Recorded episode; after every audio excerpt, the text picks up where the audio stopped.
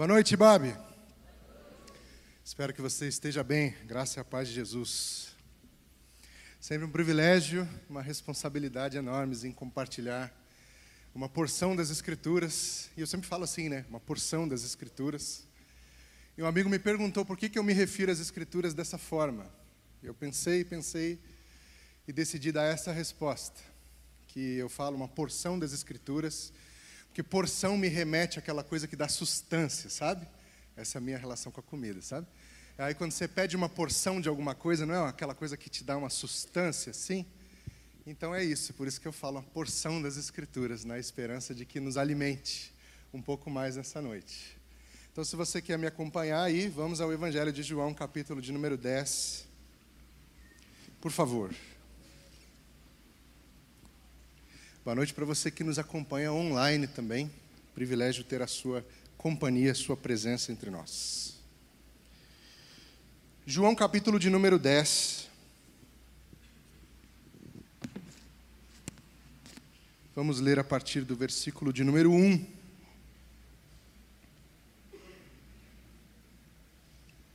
E diz assim o texto: Eu lhes asseguro que aquele que não entra no aprisco das ovelhas pela porta, mas sobe por outro lado, por outro lugar, é ladrão e assaltante. Aquele que entra pela porta é o pastor das ovelhas. O porteiro abre-lhe a porta e as ovelhas ouvem a sua voz. Ele chama as suas ovelhas pelo nome e as leva para fora. Depois de conduzir para fora todas as suas ovelhas, vai adiante delas, e estas o seguem, porque conhecem a sua voz. Mas nunca seguirão um estranho na verdade, fugirão dele, porque não reconhecem a voz de estranhos. Jesus usou essa comparação, mas eles não compreenderam o que lhes estava falando. Então Jesus afirmou de novo: Digo-lhes a verdade, eu sou a porta das ovelhas. Todos os que vieram antes de mim eram ladrões e assaltantes, mas as ovelhas não os ouviram. Eu sou a porta, quem entra por mim será salvo. Entrará e sairá e encontrará pastagem. O ladrão vem apenas para roubar, matar e destruir. Eu vim para que tenham vida e a tenham plenamente. Eu sou o bom pastor. O bom pastor dá a sua vida pelas ovelhas. Vamos orar? Obrigado pela tua palavra, Senhor. Ministra aos nossos corações, nos guia no teu caminho, em nome de Jesus. Amém. No final desse mês, agora de agosto, vai fazer cinco anos que eu mudei para São Paulo com a minha família. E eu e minha família viemos para São Paulo de uma pequena cidade no interior do Espírito Santo chamada Cachoeiro de Itapemirim. Tem algum capixaba aqui? Faz um sinal para mim. Tem? Gente, quantos? Estamos em casa. Que bom. E eu morei um tempo nessa cidade, Cachoeiro de Itapemirim, no sul do Espírito Santo. Pensa num lugar quente, igreja, quente. Uma cidade de mais ou menos 180 mil habitantes. Pense você, 180 mil pessoas.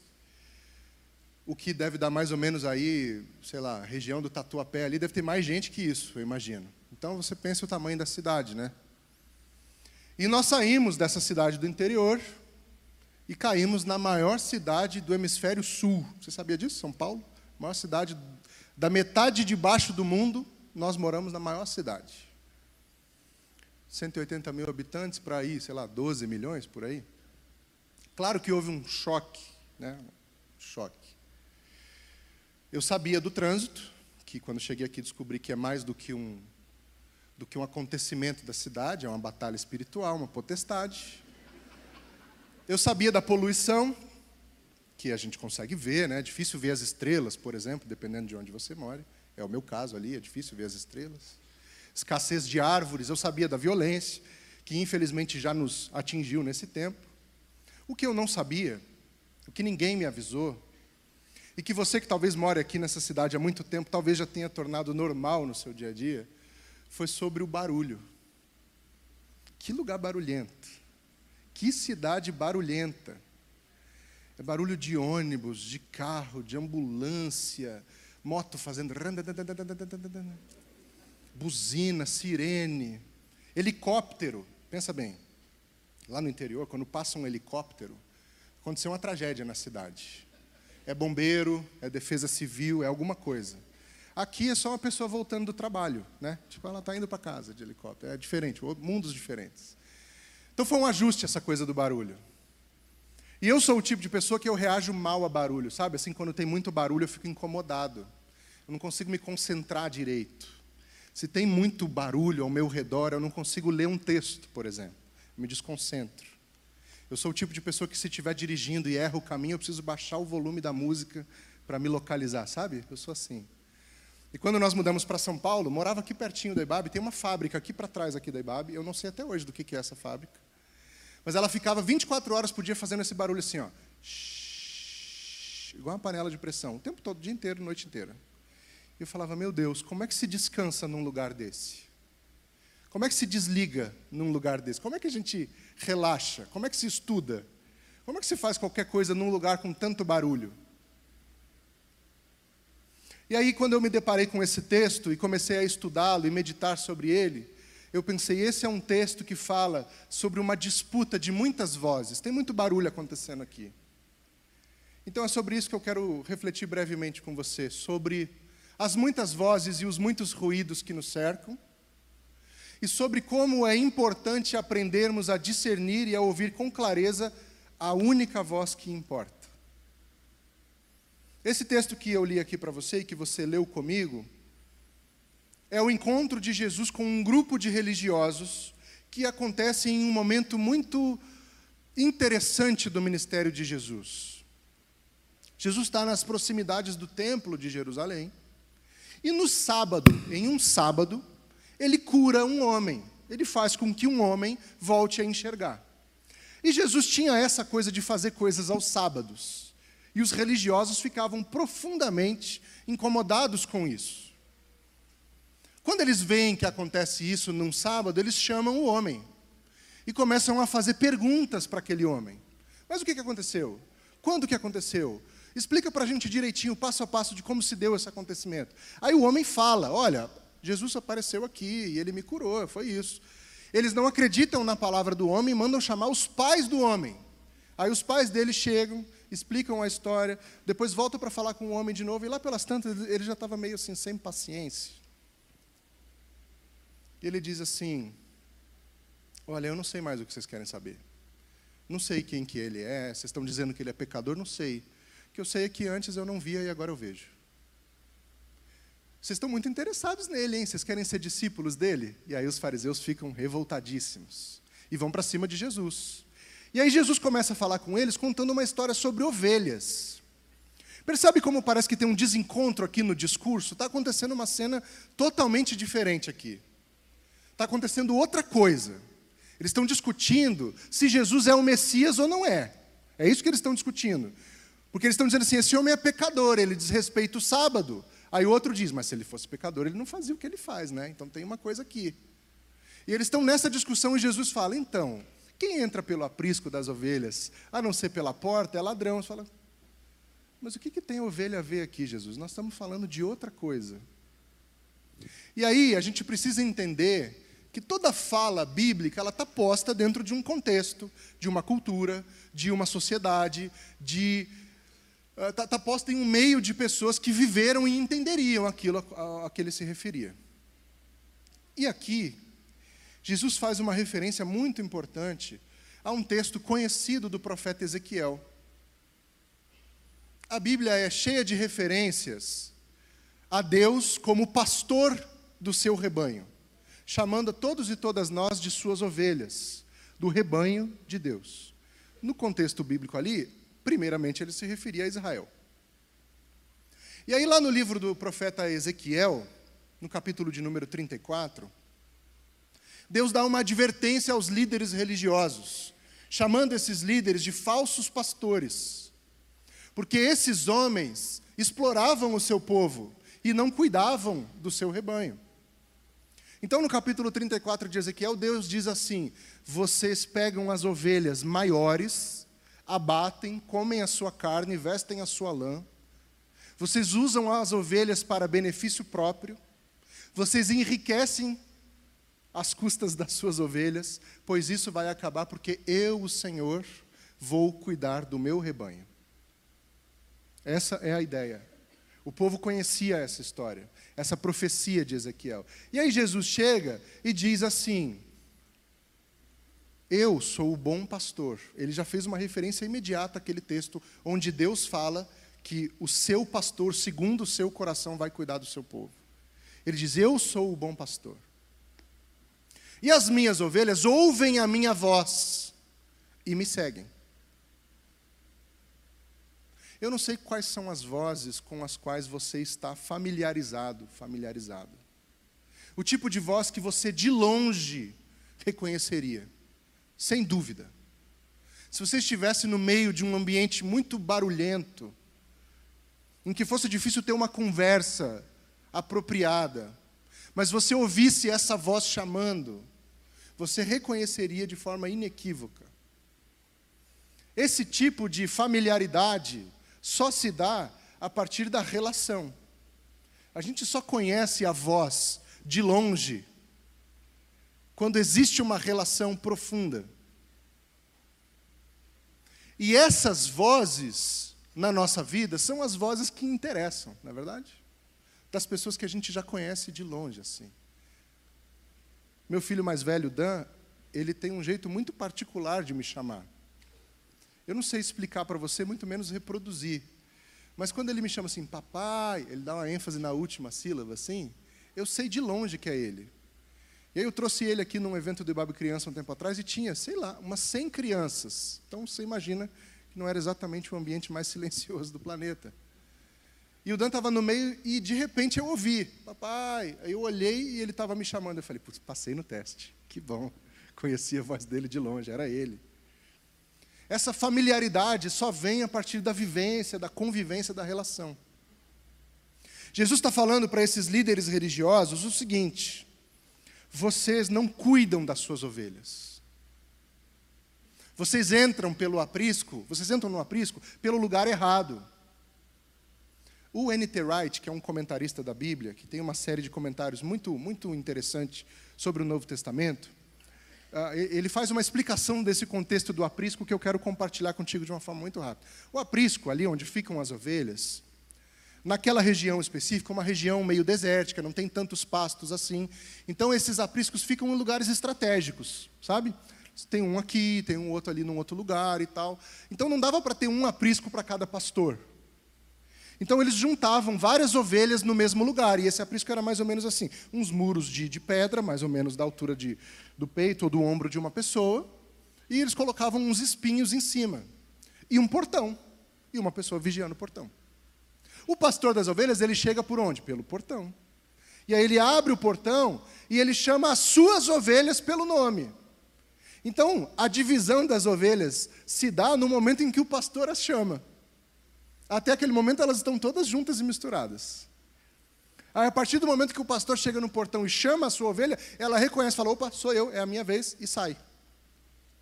E aí ela segue o pastor. E aí Jesus diz: As minhas ovelhas, elas ouvem a minha voz e me seguem. Eu chego na porta do aprisco e entro pela porta. Quem entra, quem tenta subir, escalar o aprisco por outro lugar, é ladrão. E o ladrão, ele veio para roubar, matar e destruir. A gente tradicionalmente associa esse texto ao diabo, né? A gente aprendeu que esse texto está falando do diabo, mas você entendeu o contexto aqui? Ele está falando de falsos pastores que tentam ah, ah, cercear o rebanho de Jesus. E aí Jesus está dando uma bronca nesses caras. Ele está dizendo assim: vocês estão tentando confundir o rebanho de Deus. Vocês são os pastores ruins aos quais Deus exortou lá atrás, através da boca do profeta Ezequiel. Eu, porém, sou o bom pastor. E aquele que ouve a minha voz, conhece a minha voz e me segue. Eu comecei falando para você, falando com você sobre barulho. E a questão é que nós vivemos em um mundo barulhento. Hoje, é quase utópico pensar em silêncio absoluto. A gente não consegue silêncio absoluto. Se todos nós aqui fizermos o maior silêncio que nós conseguirmos, aqui nesse auditório agora, a gente ainda vai ouvir o barulho do ar-condicionado ligado aqui. Ó. Eu estou ouvindo agora. Ó. Tem ruído e tem barulho em todo lugar. Então, a questão não é fazer silêncio para ouvir a voz de Jesus. A questão é aprender a discernir a voz de Jesus no meio de tantas outras vozes. Porque eu e você, não se engane, somos bombardeados por outras vozes o tempo todo. O nosso mundo é um mundo de muito barulho, é um mundo de muito ruído, mas é um mundo de muitas vozes, em que todo mundo quer ter voz, todo mundo quer falar, todo mundo quer emitir uma opinião, todo mundo quer ser formador de opinião, todo mundo quer se colocar no mundo de alguma forma. São muitas vozes, nós estamos no meio de uma disputa de vozes. E é o mundo em que nós vivemos. O que se há de fazer então?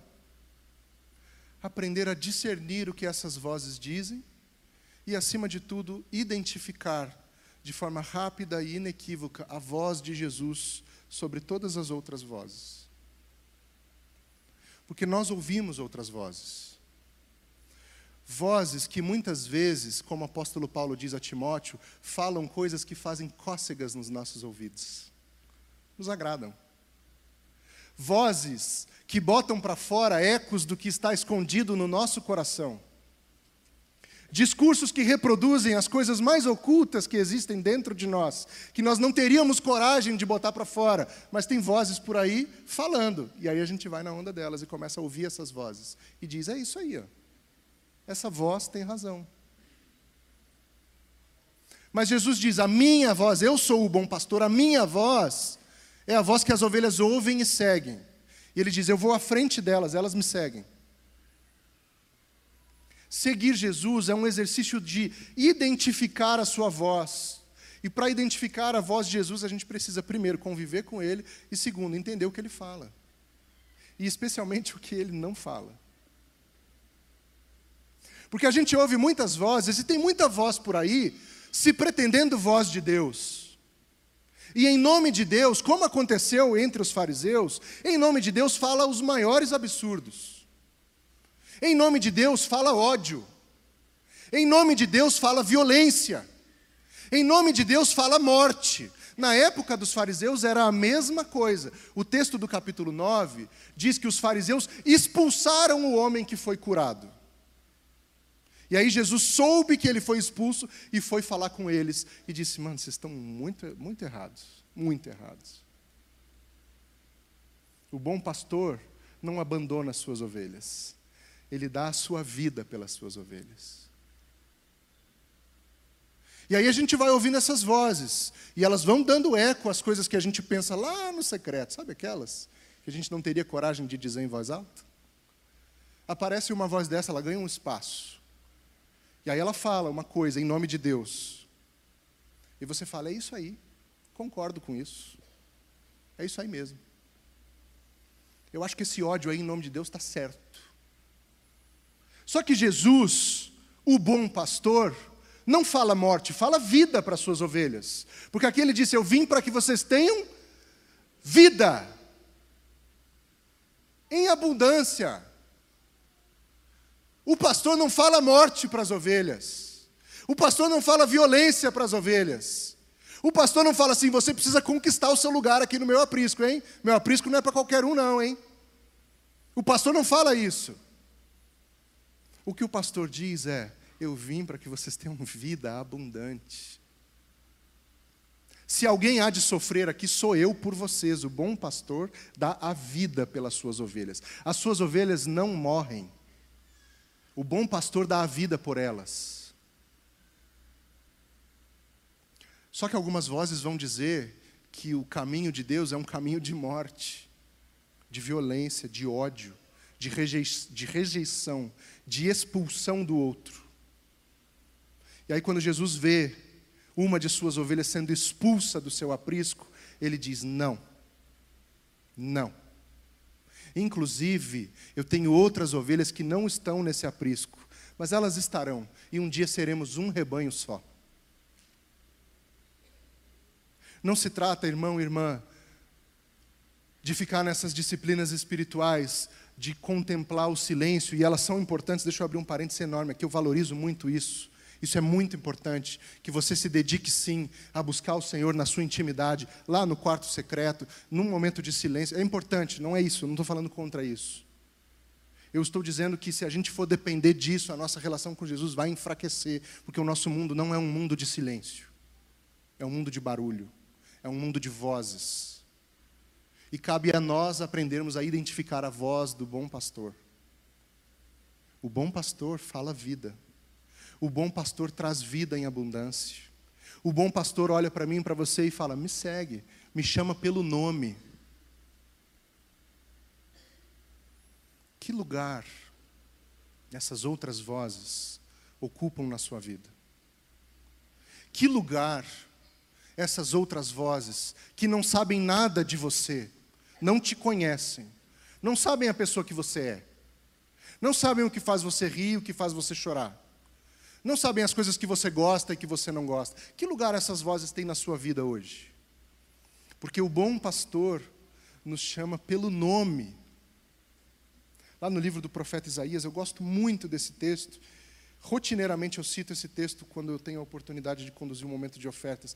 O profeta Isaías diz que Deus é tão grande, tão grande, tão grande, que ele mede os oceanos da terra com a concha da sua mão. E aí, esse Deus, que pega os oceanos da terra com a concha da sua mão, que chama cada estrela do céu pelo nome, chega na porta de um curral de ovelhas, chama uma por uma pelo nome, e elas ouvem a sua voz e a reconhecem e o seguem. Como é que eu vou aprender a discernir, a reconhecer a voz de Jesus no meio de tantas vozes? Primeiro, busque a Jesus, porque você precisa conhecê-lo para identificar a sua voz. Essa identificação só vem na intimidade. Segundo, preste atenção no que essa voz está dizendo.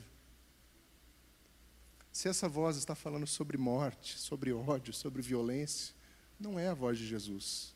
Porque a voz de Jesus diz que eu vim para que vocês tenham vida. Não é só para um terço das ovelhas a vida. Não é só para as ovelhas que seguem a cartilha religiosa.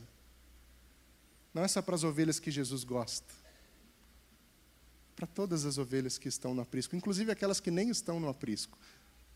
João capítulo 10 fala disso de uma forma muito bonita.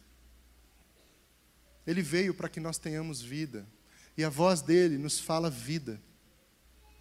A voz dele nos fala vida em abundância. A voz de Jesus é a voz, acima de todas as outras, que nós deveríamos ouvir e acreditar é a voz acima de todas as outras. Jesus diz aqui, e eu já quero concluir a minha reflexão. Jesus diz aqui que as ovelhas não seguem a voz de estranhos. Se um estranho chegasse na porta do aprisco e chamasse a ovelha pelo nome, ela não iria, porque não era o pastor dela que estava chamando. Podia ser alguém só que soubesse o nome da ovelha, mas ela não iria porque não era a voz do bom pastor. Quando o bom pastor nos chama, irmão e irmã, a gente vai. Ele vai à nossa frente, nos guiando. A prática pastoral dos nossos dias, apesar de não ser comum na nossa realidade aqui no Brasil testemunhar isso, mas a prática pastoral, ela desenvolveu esse método de usar cães para ajudar. E os cães eles vão, eles vão dando a volta, eles vão correndo por fora, assim, atrás das ovelhas e eles vão tipo que dando um, um incentivo para que as ovelhas se juntem nesses grupos assim, de longe.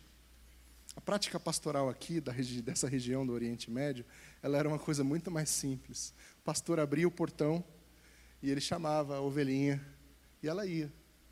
Não precisava do cachorro. E o pastor não ia atrás, não, ele ia na frente. Ele chamava e ia, porque ele sabia que a ovelha ia seguir. E aí a voz de Jesus está aqui, chamando você pelo nome, dizendo assim: me segue. Eu tenho uma vida para você, uma vida abundante para você. Eu sou o bom pastor, eu dou minha vida por você. Pode confiar em mim, vem. Você não precisa ter medo do mundo. Você não precisa ter medo da vida. Só me segue. As ovelhas de Jesus ouvem a voz de Jesus e a conhecem e o seguem. Irmão, irmã, se tem uma coisa que eu vim falar para você hoje foi: não siga vozes estranhas. Não siga vozes estranhas. Siga a voz de Jesus. Ele chama você pelo nome. Como é que eu sei que é Ele me chamando? Porque Ele me chama pelo nome e é uma voz doce, que ecoa dentro de mim, sacode o mais profundo do que existe dentro de mim. Eu já contei isso aqui uma vez, mas não me custa repetir essa história. Eu estava no último ano do seminário e eu tive um professor que dizia que ouvia a voz de Deus. Tipo quando Deus chamou Samuel, sabe? E ele falava que Deus o acordava durante a noite, exatamente como aconteceu com Samuel. E eu ouvi aquilo eu confesso para você, me dava uma pitadinha de uma inveja gospel ali. Eu falava, cara, isso é legal esse negócio de ouvir a voz de Deus, ouvir mesmo, né? E eu perguntei para ele, professor, como que é? Como que é assim a voz de Deus? Ah, não, não sei, não sei definir. Não. Calma. Você escuta uma voz, você diz se ela é grave, se ela é aguda, se ela é meio rouca, se ela é alta, baixa. Tem que ter uma. Dá pelo menos o básico assim, o caminho. Não, não tem como definir. Como a Bíblia diz, é o som de muitas águas. Eu falei, tá bom, beleza. Som de muitas águas já é uma definição. A maior parte de nós não vamos escutar audivelmente a voz de Jesus. Por isso que a ideia é aprender a discernir quando é Jesus que nos chama. Aquele chamado aquele chamado que não dá para confundir. Toca em um lugar que nada mais toca. Porque tem umas vozes que a gente ouve que elas até fazem sentido para nós, mas elas, elas não nos tocam onde a voz de Jesus chega. Então, abra o seu coração. Peça a Deus que torne você sensível à voz do bom pastor. Para que no meio de tantas outras vozes, de forma inequívoca, você o ouça e o siga. Ele vai chamar você lá no portão e vai, vai trilhar o caminho, confiando que você está indo atrás dele. Então, quando o bom pastor chamar você, Atenda o chamado dele. Atenda o chamado de Jesus. Nós vamos para o nosso momento de ceia. Eu quero convidar o pastor Robson para me acompanhar. Enquanto ele vem, enquanto o pessoal está chegando aqui, eu quero fazer uma oração com você.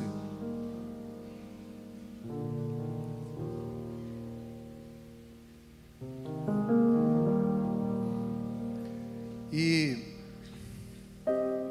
igreja é uma coisa tão bonita, porque daqui de cima, da onde eu estou, eu vejo o seu rosto, vejo parte superior de você aí. Vejo algumas pessoas reagindo ou não reagindo. Mas a grande verdade é que, tipo, eu não conheço a maior parte de vocês. Eu não sei nada sobre você. Mas aquele que nos une aqui, sabe? Aquele que nos trouxe aqui, conhece você pelo nome, conhece você de ponta a ponta, conhece você de um jeito que ninguém conhece, que antes da fundação do mundo já tinha você em pleno amor dentro dele. Como diz o salmista, costurou você a mão. Então, aquele que nos une, que nos trouxe até aqui, que te chama pelo nome, há de guiar seus passos. Você acredita? Diz um amém, só para eu ficar assim. Amém. Isso, obrigado. Há de guiar seus passos. Então vamos orar e pedir a Ele que continue a nos guiar. Nosso Pai, obrigado, obrigado por tão grande amor, por essa vida abundante que só o Senhor pode nos oferecer. Obrigado por essa graça infinita. Nós queremos ouvir a tua voz, Senhor. A tua doce voz, inconfundível voz, nos chamando pelo nome. Nos dá ouvidos sensíveis e um coração aberto para entender o teu chamado e seguir o teu caminho todos os dias da nossa vida. Em nome de Jesus. Amém. Amém. Deus abençoe você. Amém.